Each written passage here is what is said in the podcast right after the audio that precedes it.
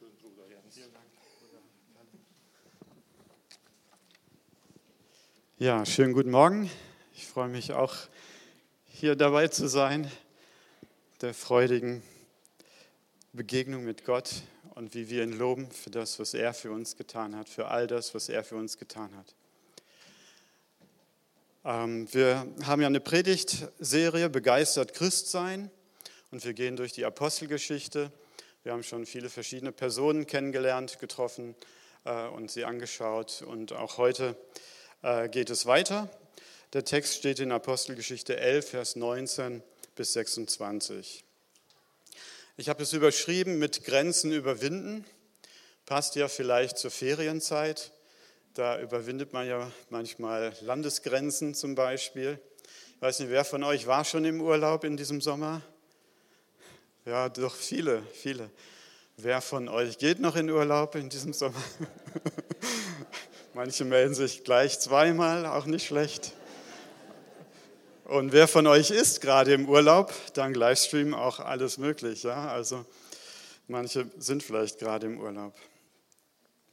Genau, in diesem Text geht es um die Gemeindegründung in Antiochia.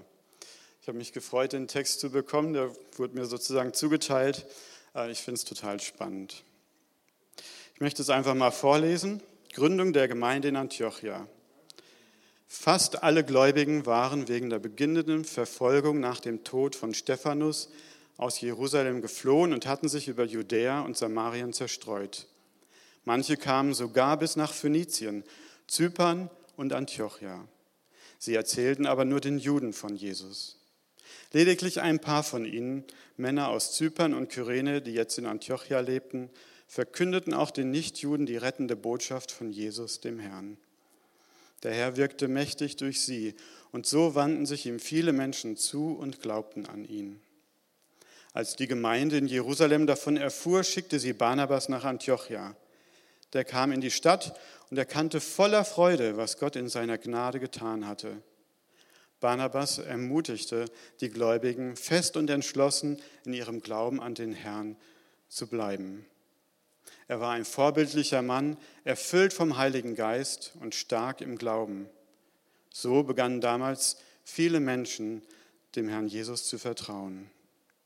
Von Antiochia reiste Barnabas nach Tarsus, um äh, Saulus aufzusuchen oder Paulus.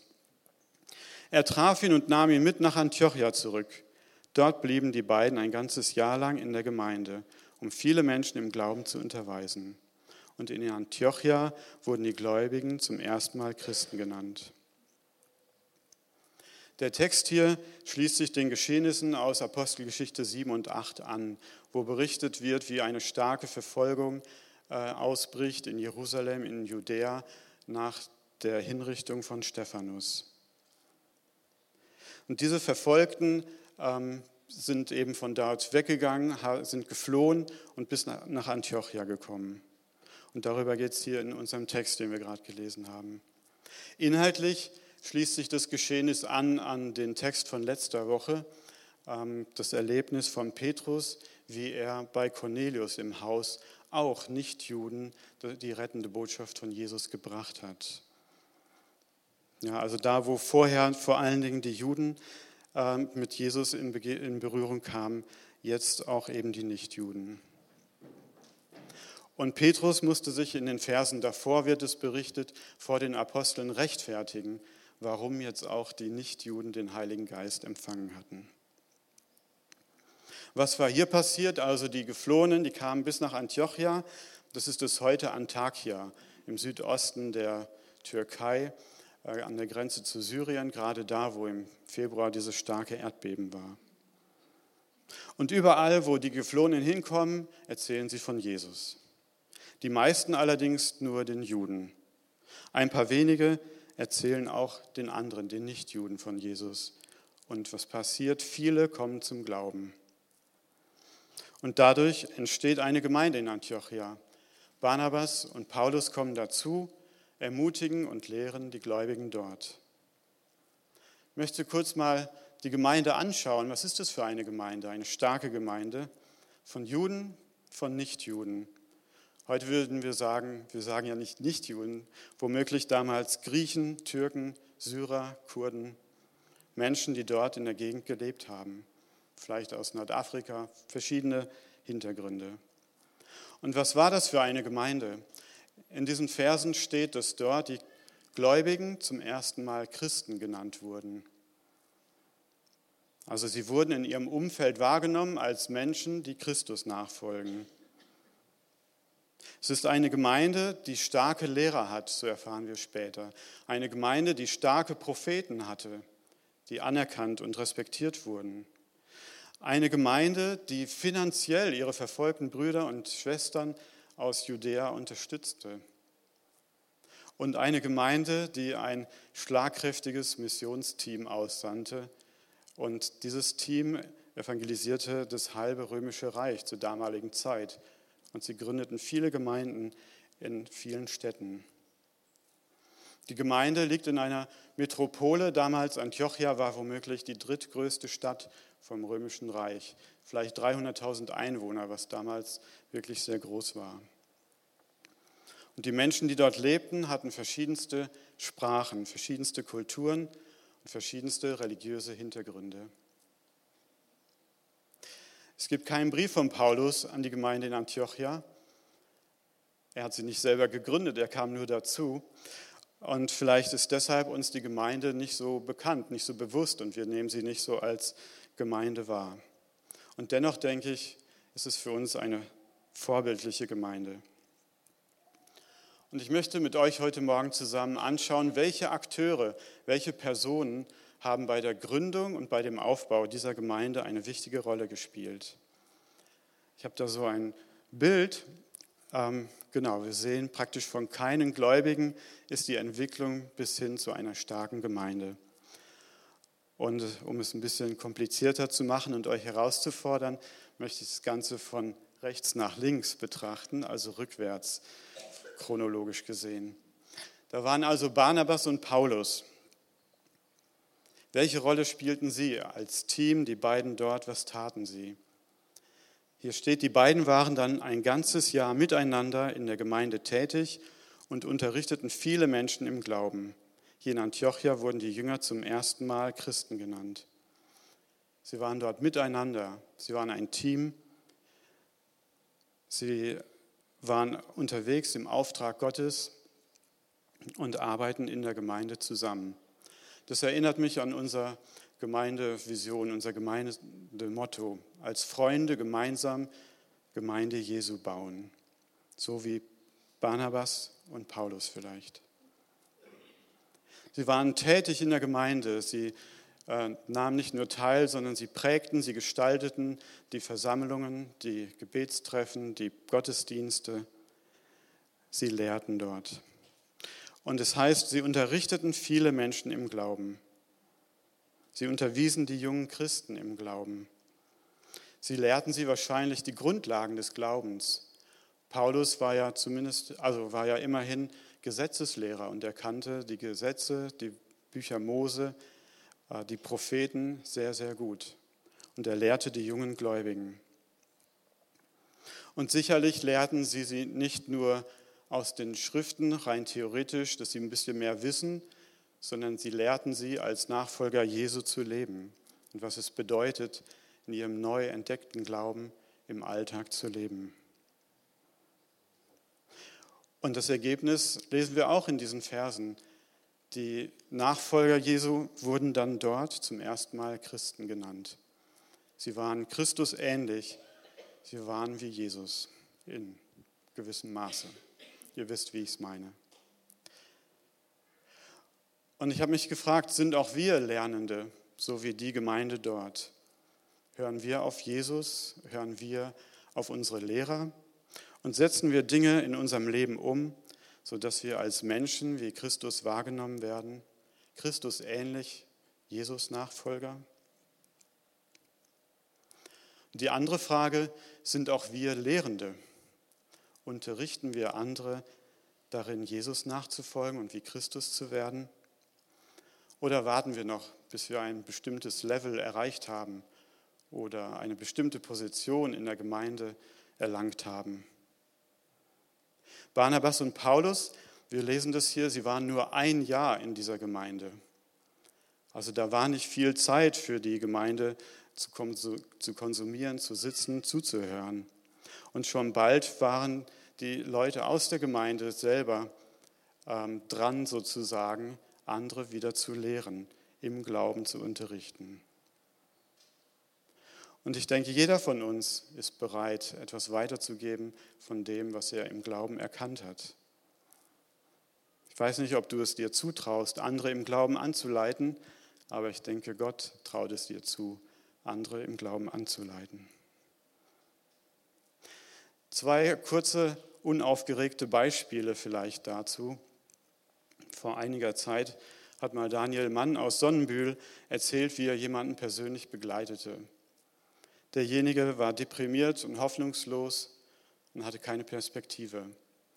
Daniel hat sich nur einmal die Woche mit ihm getroffen und der, die Person hatte die Aufgabe, jedes Mal beim Treffen zu sagen, wofür er dankbar ist und was gut gelaufen war in dieser Woche. Und nach und nach veränderte sich seine Perspektive und er kam wieder auf den grünen Zweig. Ein anderes Beispiel könnte sein, dass jemand aus unserem Umfeld in finanzieller Not ist. Vielleicht haben wir die Möglichkeit, schnell zu helfen und das, die Sache zu erledigen, aber vielleicht ist es auch eine Gelegenheit, demjenigen etwas mitzugeben, Prinzipien äh, von göttlichem Umgang mit Geld oder ihn zu ermutigen, Gott zu vertrauen in jeder Situation, auch in schwierigen finanziellen Situationen. Das sind nur zwei Beispiele von, ich denke, Tausenden von Möglichkeiten, wo jeder von uns Gelegenheiten hat, andere im Glauben zu unterrichten, sodass sie im Glauben und nicht im Unglauben vorwärts gehen. Gott traut es dir zu. Lasst uns nochmal auf diese Pfeildiagramm kurz schauen. Genau, die nächste Person, die wir anschauen, ist Barnabas. Am Anfang war ja Barnabas ohne Paulus dort. Er wurde dorthin geschickt von der Gemeinde aus Jerusalem. Und unsere Predigtserie heißt ja Begeistert Christ sein. Und ich finde, Barnabas ist so ein richtiges Paradebeispiel von einem begeisterten, geisterfüllten Christen. Und als ich die, mich beschäftigt habe mit diesen Versen, habe ich gedacht, es wird sich bestimmt mal lohnen, so ein richtiges Bibelstudium nur über Barnabas zu machen und zu entdecken, wie Gott in ihm und durch ihn gewirkt hat. Deshalb möchte ich nur mal zwei Aspekte rausgreifen, die mir hier äh, aufgefallen sind bei Barnabas. Das eine ist, er erkannte voller Freude und voller Begeisterung, was Gott in seiner Gnade in Antiochia getan hatte. Er freute sich über das Werk Gottes und das Werk Gottes im Leben der Menschen dort. Er achtete auf das Wirken Gottes und er nahm es wirklich bewusst wahr. Und er war davon begeistert. Er sah, was Gott tat in den Menschen und was Gott tat durch die Menschen, die er in Antiochia vorgefunden hatte. Und der zweite Aspekt, in diesen paar Versen über Barnabas. Er ging und holte Paulus aus Tarsus nach Antiochia. Paulus war damals noch keine geistliche Prominenz sozusagen. Er war eigentlich ein paar Jahre verschollen, aber Barnabas kannte ihn noch aus Jerusalem. Damals war ähm, Paulus zurückgekommen nach seiner Bekehrung auf dem Weg nach Damaskus, nach Jerusalem, aber die Gemeinde hat ihn abgelehnt. Sie hatten Angst vor ihm. Und Barnabas war derjenige, der sich mit ihm hingesetzt hat, ihm zugehört hat. Und er hat ihn den Aposteln vorgestellt und ihn eingeführt in die damalige Gemeinde. Und jetzt erinnerte sich Barnabas wieder an Paulus. Und Barnabas schien die Fähigkeit zu haben, zu sehen, ähm, was in Antiochia nötig ist, welche Begabungen man braucht. Und er schien zu sehen, welche Begabungen Paulus hatte um sie in Antiochia einzusetzen. Und vielleicht hatte er auch noch im Blick die Berufung, die Paulus damals bekommen hat. Das lesen wir in Apostelgeschichte 9. Er sollte ein Apostel für die Nichtjuden sein. Und Barnabas sieht die Chance, um Paulus hier in seine Berufung hineinzuführen. Lasst uns doch wie Barnabas Nachfolger Jesu sein, die in anderen Gottes Wirken dankbar sehen und Gott dafür loben und preisen. Lasst uns sehen, welche Gnade Gott uns durch unsere Geschwister entgegenbringt und in diese Welt hineinbringt. Und lasst uns wie Barnabas Nachfolger Jesu sein, die in anderen ihr Potenzial sehen, die sehen, was Gott in ihnen schon getan hat und die sehen, was Gott vielleicht noch durch sie tun möchte und Gott durch sie tun kann. Ich finde, Barnabas ist so ein richtig ermutigendes Vorbild dafür, wie das aussehen kann, begeistert und voller Freude Jesus nachzufolgen. Und vielleicht hast gerade du den Auftrag, jemanden wieder zu erinnern an seine Berufung, die er mal hatte. Vielleicht ist es, hast du es noch im Blick, aber er hat es nicht mehr oder sie hat es nicht mehr im Blick. Und wir können sie herausrufen und daran erinnern. Okay, lasst uns noch mal einen Blick auf die Pfeile werfen. Die nächste Gruppe, ich habe sie hier genannt, die Namenlosen. Lediglich ein paar von ihnen. Das sind eigentlich meine Favorites. Mit denen kann ich mich am leichtesten identifizieren. Ja, die Namenlosen. Keine Helden wie Paulus, keine Glaubensstarken wie Barnabas. Nein, sondern lediglich ein paar von ihnen. Männer, vielleicht auch ein paar Frauen aus Zypern und Kyrene, die jetzt in Antiochia lebten. Und sie verkündeten auch den Nichtjuden die rettende Botschaft von Herrn Jesus. Wer waren diese Namenlosen? Sie kamen aus Zypern, die Insel im Mittelmeer, sie kamen aus Kyrene, es liegt im heutigen Libyen, also in Nordafrika, also ein zusammengewürfelter Haufen. Sie werden hier im Zusammenhang genannt mit den Geflohenen aus Jerusalem und Judäa, das lässt schließen, dass sie vielleicht auch Juden waren. Womöglich waren sie in Jerusalem zu den Festlichkeiten oder vielleicht waren sie in Jerusalem, weil sie Jesus sehen wollten und erleben wollten und mussten dann auch von dort fliehen. Und jetzt lebten sie in Antiochia, in dieser Metropole in der heutigen Türkei. Sie waren sozusagen Reichschmeckte. Sie waren Flüchtlinge, Vertriebene. Ja, sie waren dort nicht geboren und auch nicht aufgewachsen. Und sie verkündeten den Nichtjuden wiederum Menschen mit ganz anderen sprachlichen, kulturellen und religiösem Hintergrund die rettende Botschaft von Jesus. Und wir sind wir womöglich auch eine Gemeinde von Reichschmeckten. Also an meiner Aussprache hört man schon, dass ich dazu gehöre.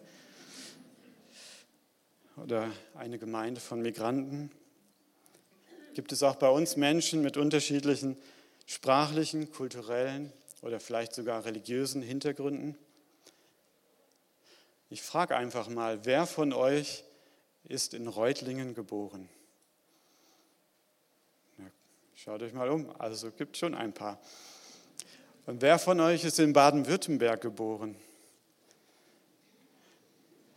Das sind sehr, sehr viele. Jetzt frage ich mal andersrum, wer von euch ist nicht in Deutschland geboren? Seht ihr, es sind auch nicht so wenige.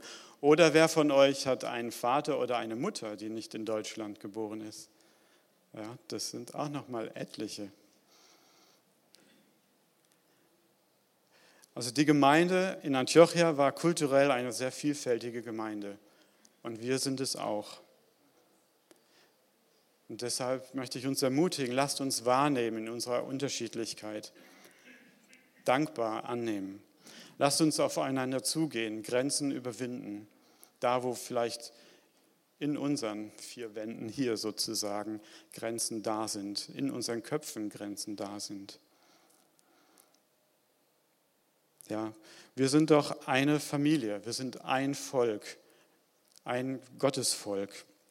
Und wir dürfen die Vielfalt aller Kulturen der Welt bei uns vereinen. Paulus schreibt über den neuen Menschen, den Nachfolger Jesu, äh, wie sich das auswirkt, Gottes Kultur zu leben. Und da steht, es spielt keine Rolle mehr, ob jemand Grieche oder Jude ist, beschnitten oder unbeschnitten, ungebildet oder sogar unzivilisiert, Sklave oder freier Bürger. Das Einzige, was zählt, ist Christus. Er ist alles in allen, Geschwister. Ihr seid von Gott erwählt.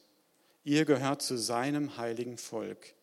Ihr seid von Gott geliebt. Lasst uns doch lernen, in dieser neuen Reich Gottes Kultur zu leben. Unsere eigene Kultur, aber auch die Kultur des anderen wertschätzend anzunehmen. Lasst uns Grenzen überwinden und aufeinander zugehen. Wie das praktisch aussieht, da habt ihr bestimmt alle sehr viele gute Ideen.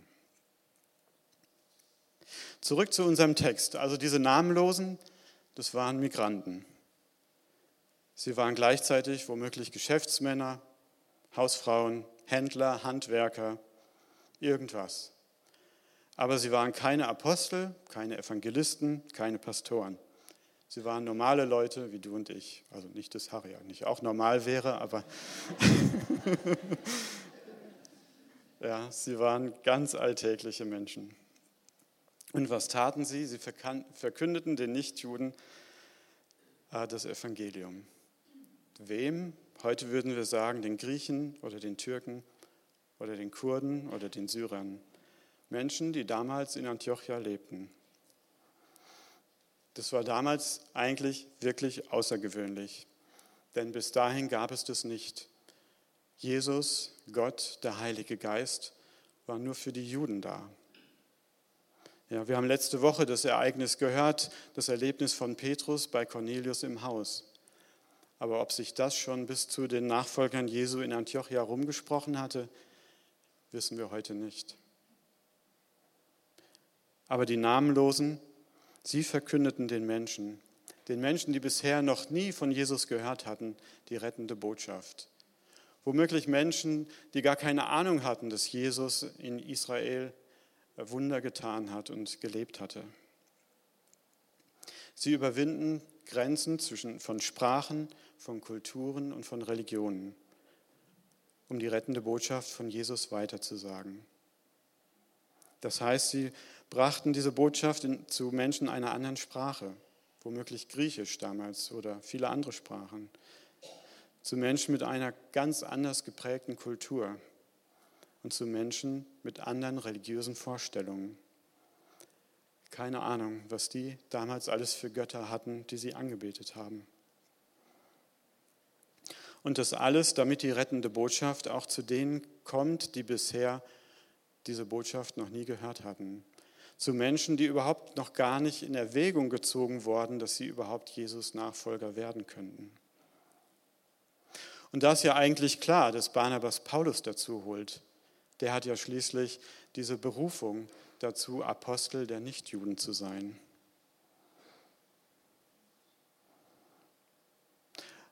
Und meine Frage, kann es sein, dass begeistert Christsein bedeuten könnte, Grenzen zu überwinden? Kann es sein, dass der Heilige Geist dich und mich herausfordert, unsere persönlichen Grenzen zu überwinden, damit wir, damit du in deine Berufung hineinfindest, die Gott für dich hat? So wie Paulus in seine Berufung hineingefunden hat, als er nach Antiochia kam. Gibt es womöglich Menschen, die Gott erreichen möchte, wo du und ich etwas überwinden müssen, um ihnen die rettende Botschaft zu bringen? Vielleicht können wir uns fragen, gibt es Menschen in unserem Umfeld oder im Umfeld der Gemeinde oder in unserer Stadt, die eine andere Sprache sprechen und kaum die Möglichkeit haben, das Evangelium zu hören? Wie wäre es, wenn Gott uns herausfordert, diese Sprachbarriere zu überwinden, um Menschen von Jesus zu erzählen? Oder gibt es Menschen in unserem Umfeld, in unserer Stadt, die eine ganz andere Kultur leben, die Jesus unberücksichtigt lässt oder die unserer eigenen christlichen Kultur absolut fernsteht oder Menschen, deren Kultur unserer gemeindlichen Kultur fern ist.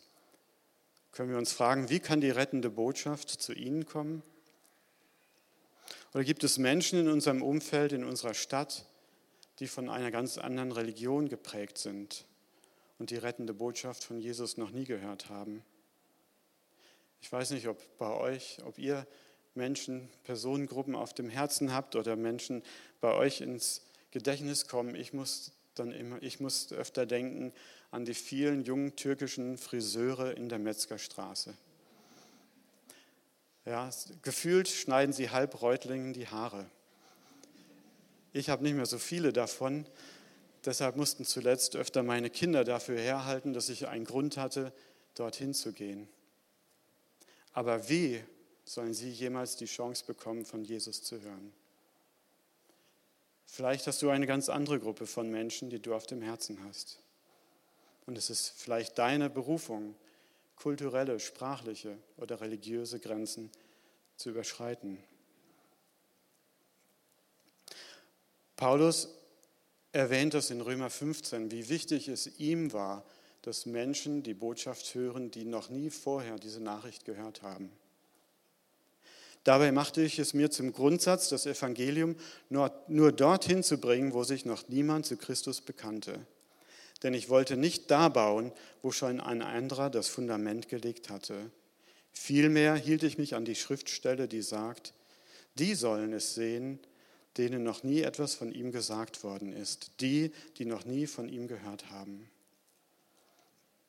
Ich weiß nicht, ob ich an dieser Stelle schon mal erwähnt habe, was für ein Privileg es für mich war, als ich in einem sehr abgelegenen Hochtal in Afghanistan eine Bibel in eine Familie gebracht habe, mit der Familie gesessen habe, Tee getrunken habe und dann der Sohn der Familie die Bibel aufschlägt, anfängt zu lesen und die ganze Familie zuhört und die Familie zum ersten Mal die frohe Botschaft von Jesus hört.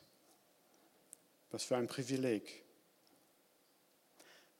Aber ich möchte hier kein schlechtes Gewissen machen, sondern vielmehr ist es doch unsere Begeisterung, von dem zu erzählen, von dem wir begeistert sind. So wie wir heute Morgen begeistert gesungen haben.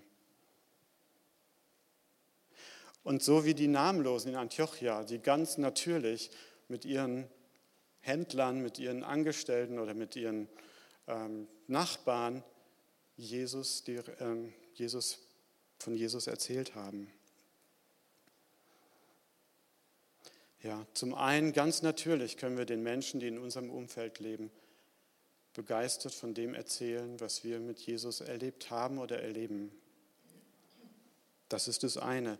Zum anderen können wir vielleicht auch ganz bewusst Grenzen überschreiten. Ganz bewusst auf diejenigen zugehen, die sonst kaum eine Chance hätten, die rettende Botschaft von Jesus zu hören. Da geht es um eine Ausrichtung, einen Plan, vielleicht sogar eine Strategie. Ja, vielleicht in unserer Stadt oder in weit entfernten Ländern. Vielleicht in einem Land, wo 99 Prozent der Menschen noch nie die frohe Botschaft von Jesus gehört haben. Und da möchte ich einen jungen Mann aus unserer Mitte bitten, der den Plan hat, genau das zu tun. Menschen, die noch nie von Jesus gehört haben oder kaum die Chance haben, von Jesus zu hören, das Evangelium zu bringen. Wie kam es dazu bei dir? Ja, ich bin der Simon. Äh, Jens hat mich gefragt, ob ich einen kurzen Schwank erzählen kann, wie ähm, mein Herz für unerreichte Völker schlägt. Und zwar ist es nur eine kurze, komprimierte Fassung natürlich. Aber mir hat es so begonnen, dass ich äh, nach meiner Schule eine Jüngerschaftsschule gemacht habe. Und im zweiten Teil der Schule hatten wir einen Missionseinsatz für zweieinhalb Monate circa. Damals waren wir in Nordafrika. Und äh, ich habe damals schon gemerkt, es bewegt mich irgendwie. Und als ich zurückgekommen bin, hätte ich jetzt sagen können, okay, es war eine schöne Zeit und das lasse ich so beruhen. Aber irgendwie hat mich vielleicht auch der Geist da geführt und ich dachte, hey, da möchte ich irgendwie weitergehen und das möchte ich weiter bewegen. Und habe dann äh, angefangen, eben verschiedene Missionseinsätze weiterhin zu machen. Ähm, für mich war irgendwie relativ schnell klar, unerreichte Völker. Ich weiß nicht, ob es daran lag, dass wir in Afrika damals in der Sahara zu Beduinen gegangen sind, wo mich sehr bewegt hat die Begegnung oder ob das damals war, weil ich jung war und gedacht habe, ja, wenn ich jetzt schon meinen Urlaub aufopfer, dann, dann möchte ich äh, ja schon auch ein bisschen Abenteuer haben oder so. Aber so ist es auf jeden Fall passiert. Und klar, wie Jens schon gesagt hat, es ist Überwindung, es ist Herausforderung immer gewesen. Aber es hat mich doch sehr geprägt. Ich habe ich hab gemerkt, dass da mein Herz wirklich dahinter schlägt, unerreichten Völkern, Menschen, die nicht den Zugang haben, das Evangelium zu verkünden. Und äh, ja, mit der Zeit habe ich dann, bin ich in einer Gebetsgruppe beigetreten, wie, wo wir uns regelmäßig online oder wöchentlich online zum Beten treffen und so. Und ich glaube, das ist alles, was einen bewegt, wo einem man einfach dann das Herz öffnet, einfach für solche Völker, wenn man es vor Gott bewegt, wenn man sich damit auseinandersetzt, wenn man den Menschen in den Ländern begegnet. Und wenn man so mit Missionaren, mit anderen Missionaren redet und Geschichten hört, wo die Leute, wo inzwischen gläubig sind, fragen, warum hat es so lange gebraucht, bis ihr hergekommen seid, um uns das Evangelium zu verkünden, wenn ihr es doch schon so lange kennt? Oder Geschichten hört von Leuten, die mitten im Urwald oder von Stämmen, die im Urwald leben und Leute rausschicken, um, damit sie Zivilisationen finden, um ihnen zu erzählen, was es für einen Gott da draußen gibt oder was es für, überhaupt für einen Gott gibt. Ich finde, dann bewegt es einen, vor allem wenn man weiß, man ist hier aufgewachsen. Ähm, ich bin in einer christlichen Familie aufgewachsen, hier in der Gemeinde groß geworden. Ich hatte das Privileg, alles zu hören. Und ähm, dann, ja, dann, ich weiß nicht, dann hat mich das schon sehr beschäftigt. Und genau, auf jeden Fall. ähm, genau, äh, genau, wenn man dann auch einen Blick in die Bibel schaut und sieht, dass unerreichte oder dass Ungarn alle Völker und Nationen und, und ähm, Stämme Ungarn Gott anbeten werden, ich finde, dann bewegt es ein und dann musste ich persönlich nicht mehr lange nachdenken, äh, dass ich bereit sein möchte, mich gebrauchen zu lassen, wenn Gott mich den Weg führt, in die Richtung zu gehen, in einsame Orte, in weit weggelegene Orte, aber um Menschen zu ermöglichen, das Gott zu hören. Und darum mache ich mich nächstes Jahr auf den Weg äh, und gehe ein bisschen weiter entfernteres Land und werde da äh, das Wort verkünden. Genau, so vielleicht.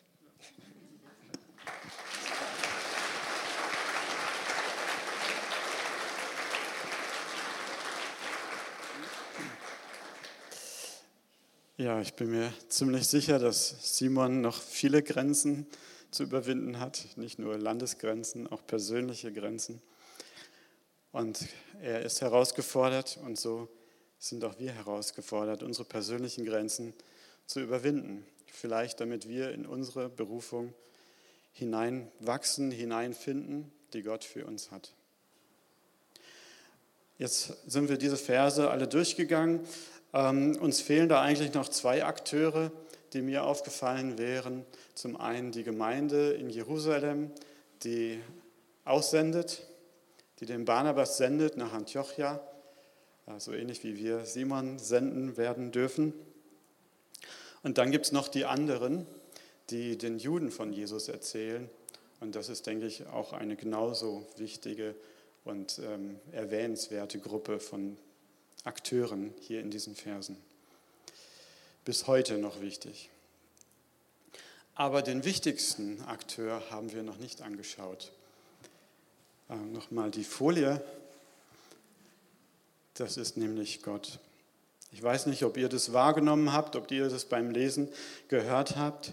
Das steht in Vers 20. Und Gott wirkte so mächtig durch sie, dass eine große Zahl Nichtjuden ihrer Botschaft glaubten und sich dem Herrn zuwandten. Und in Vers 23 lesen wir ähm, von Barnabas, der kam in die Stadt und erkannte voller Freude, was Gott in seiner Gnade getan hatte. Gott ist der große Akteur. Gott ist der Auftraggeber. Er steht hinter allem. Und es war Gottes Plan, Menschen in Antiochia zu retten. Und es ist Gottes Plan, Menschen in Reutlingen zu retten. Und es ist Gottes Plan, Unerreichte in dem Land, wo Simon hingeht, zu retten. Wir lesen so gerne immer wieder Johannes 3, Vers 16. Denn so sehr hat Gott die Welt geliebt, dass er seinen einzigen Sohn für sie hergab. Das ist so wundervoll und so wichtig, uns das immer wieder bewusst zu machen. Und es geht weiter.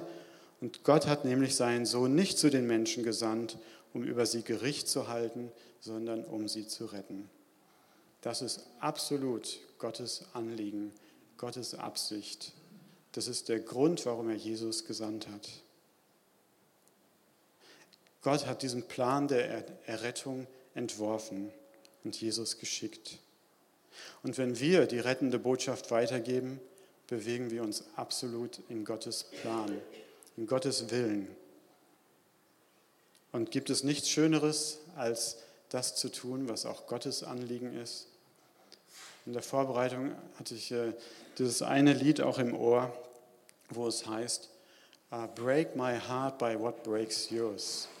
Brich mein Herz von dem, was dein Herz bricht. Und wenn wir Gottes Herz empfinden, dann werden wir auch in unserem Herzen etwas, wird sich was in Bewegung setzen und wir werden uns in Bewegung setzen. Ich möchte den Gedanken nochmal aufgreifen, Grenzen überwinden. Gott war es nämlich, der zuerst Grenzen überwunden hat. Jesus war es, der die größten Grenzen und Hindernisse überwunden hat. Er kam vom Himmel in diese Welt. Er kam vom Heiligen in das Unheilige. In Philippa 2 heißt es, er, der in allem Gott gleich war und auf einer Stufe mit ihm stand, nutzte seine Macht, nicht zu seinem eigenen Vorteil aus. Im Gegenteil, Jesus verzichtete auf alle seine Vorrechte und stellte sich auf dieselbe Stufe wie ein Diener.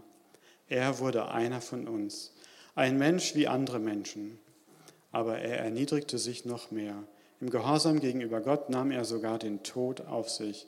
Er starb am Kreuz wie ein Verbrecher. Jesus hat Grenzen überwunden. Und das hat er getan für dich und für mich. Das hat er getan für die Menschen hier in Reutlingen. Das hat er getan für die Unerreichten in den entferntesten Ländern. Lasst uns Jesus nachfolgen und Grenzen überwinden. Grenzen zwischen uns hier, unter uns, in der Gemeinde. Grenzen zu Menschen in unserer Stadt und Grenzen zu Menschen in den entferntesten Ländern.